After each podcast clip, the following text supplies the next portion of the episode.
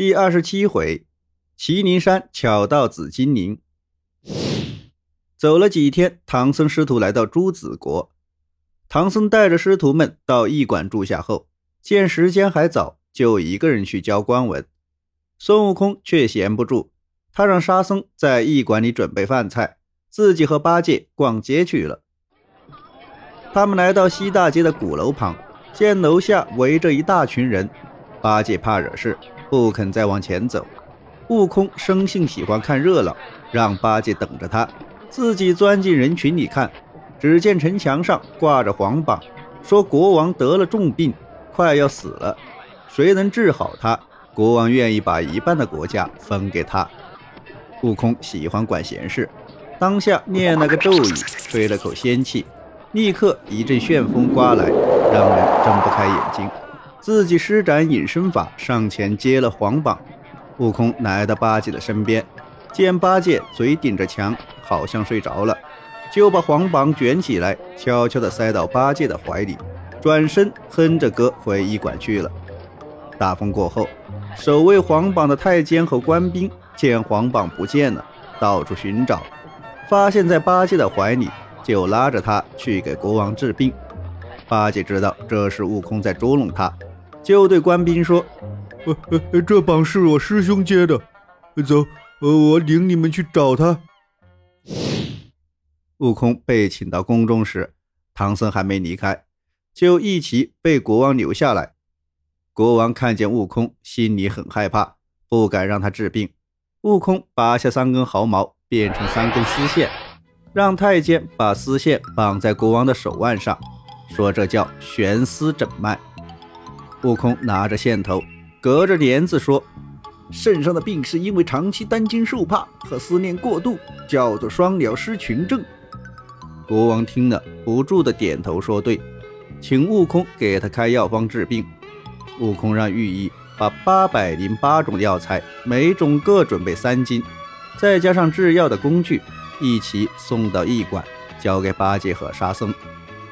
等到悟空回了驿馆，药材。经全部送来。晚上，他和八戒、沙僧在八百零八种药材中取出几样，烟碎调匀，做了三个药丸，装进小盒里。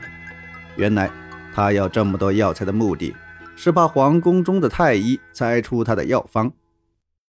第二天，三粒药丸送到宫里，国王吃下后，病马上就好了。见了唐僧，就跪下磕头。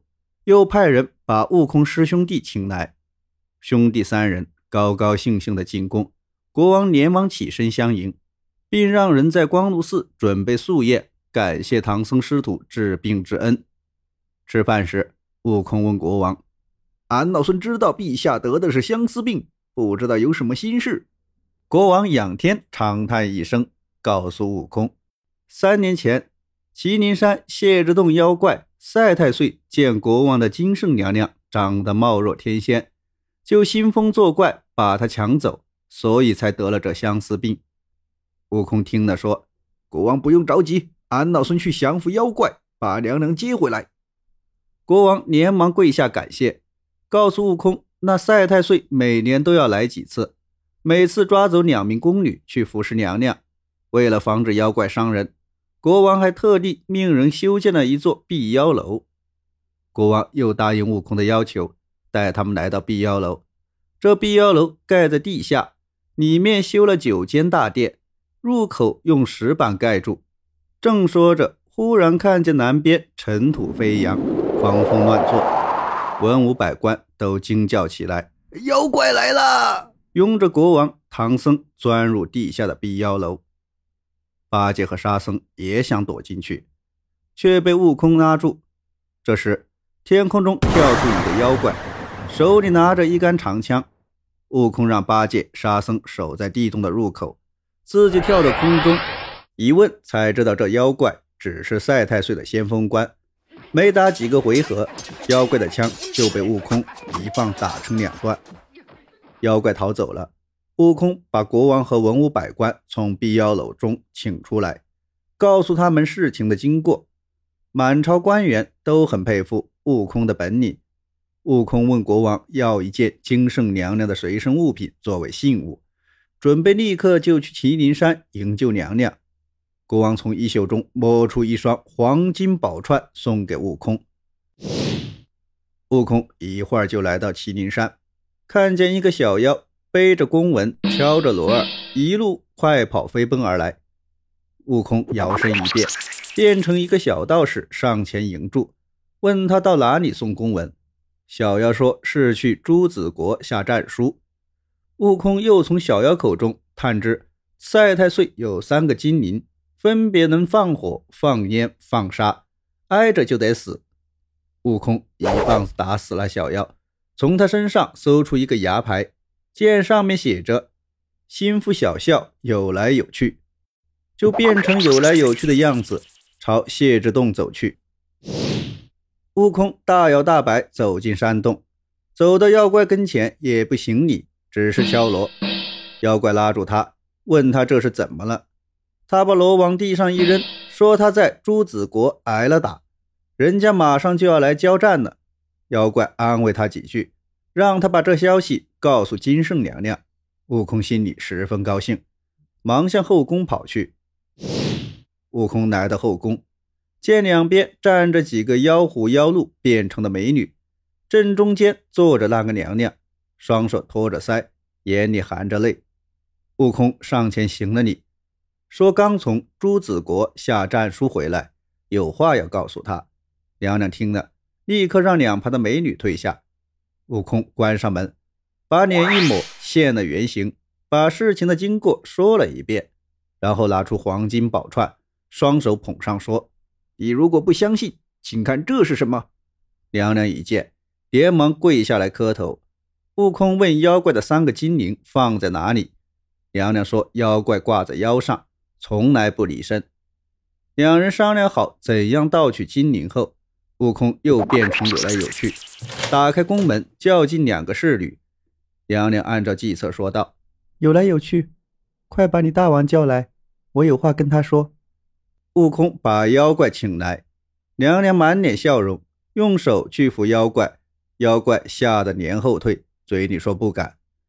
原来娘娘被妖怪抢来时，紫阳真人给她穿上一件五彩仙衣，使她身上长满了毒刺。妖怪不敢碰他。娘娘已经让人准备好酒宴，说要和妖怪喝交杯酒，又让两名女妖退下，只留一个小丫鬟在屋里端酒送饭。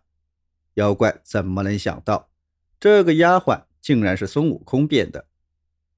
悟空正给妖怪斟酒的时候，拔下一把毫毛，念动咒语，变成无数个狮子、跳蚤、臭虫，扔在妖怪的身上。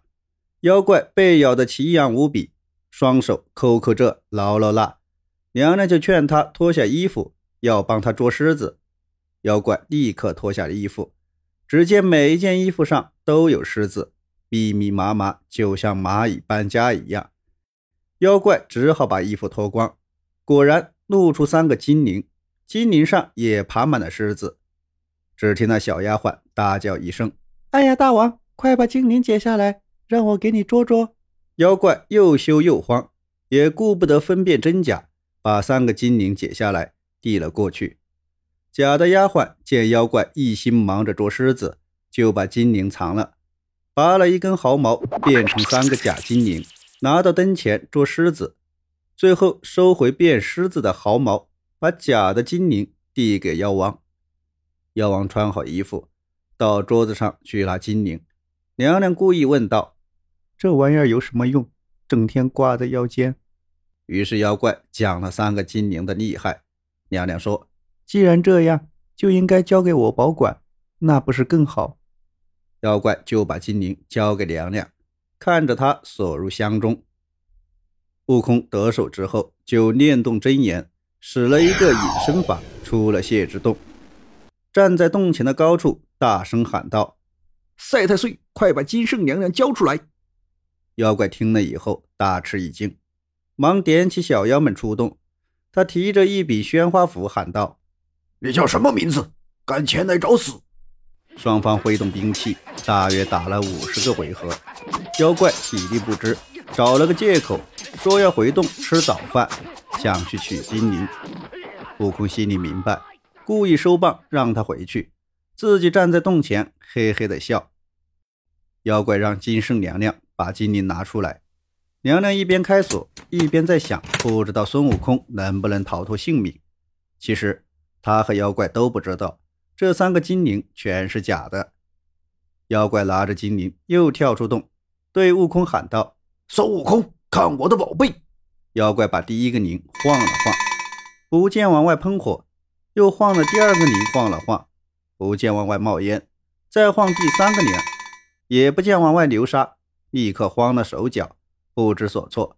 悟空笑着说：“还是看我的宝贝吧。”悟空从腰间把三个真的金铃解下来，一起摇动，一时间烈火、青烟、黄沙同时喷出，震天动地，把那赛太岁吓得魂飞魄散，想逃命却又走投无路。正在这时，观音驾着祥云飞来，对悟空说：“不要烧死他，他是我的坐骑金毛猴。”观音用杨柳枝。蘸了些净瓶里的甘露一撒，立刻烟消雾散，火焰、青烟、黄沙全都不见了。那妖怪也露了原形。菩萨发现金毛猴脖子下面的三个金铃不在，就向悟空要回，然后骑上金毛猴，驾云飞走了。原来金毛猴是趁牧童打瞌睡的时候溜到凡间来作怪的。悟空打进洞，把小妖们全都杀了，救出金圣宫娘娘。悟空又找了一些软草，扎成一条草龙，让娘娘闭着眼骑在上面，然后念动咒语，施展法术，娘娘腾云驾雾飞往皇宫。半个时辰后，他们来到了皇宫。娘娘睁开眼，下了草龙，和悟空登上金殿。国王见了。急忙下了龙椅来扶娘娘，没想到碰到娘娘的手，国王就疼得大叫一声。这时空中传来了仙鹤的鸣叫声，原来是紫阳真人驾云乘鹤而来。紫阳真人来到娘娘面前，伸手一指，娘娘身上那件彩仙衣立刻变成了一件旧宗衣，扔在地上。原来当年紫阳真人见娘娘被妖怪抢走，怕他被侮辱。就把这件旧宗衣变成五彩仙衣，让他穿上。妖怪一碰他，就如同被毒刺扎了一样。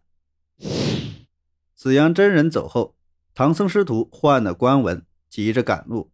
国王见留不住，只得准备龙车，请唐僧师徒坐在车上，自己和娘娘带着文武百官跟在车后，徒步送出皇城。